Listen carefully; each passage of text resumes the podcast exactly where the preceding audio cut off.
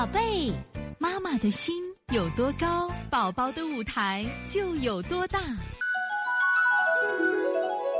现在是王老师在线坐诊时间。学员二宝妈，二宝四岁半，孩子的便秘始终困扰着我的问题。看了你的每日一句话中，小儿便秘的寒秘，我觉得我们的二宝像寒秘，爱吃水果，估计以前吃的寒凉了。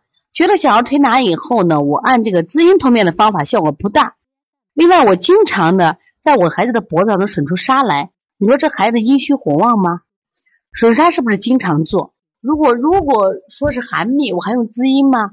是先推寒秘在前，还是滋阴在前？如果是寒秘的话，用补法做，你不要用滋阴。寒法的话用补法，为什么补法？它实际上不缺水，它像一条结冻的，就是结了冰的河流，只是寒冷，它这个冰什么呀被凝固了。那只要一暖的话，它就干什么呀？它这个冰化了就有水了。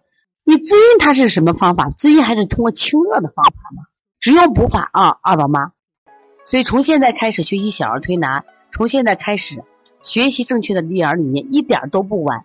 也希望我们今天听课的妈妈能把我们所有的知识，通过自己的学习，通过自己的分享，让更多的妈妈了解，走进邦尼康小儿推拿，走进邦尼康的课堂，让我们获得正确的育儿理念。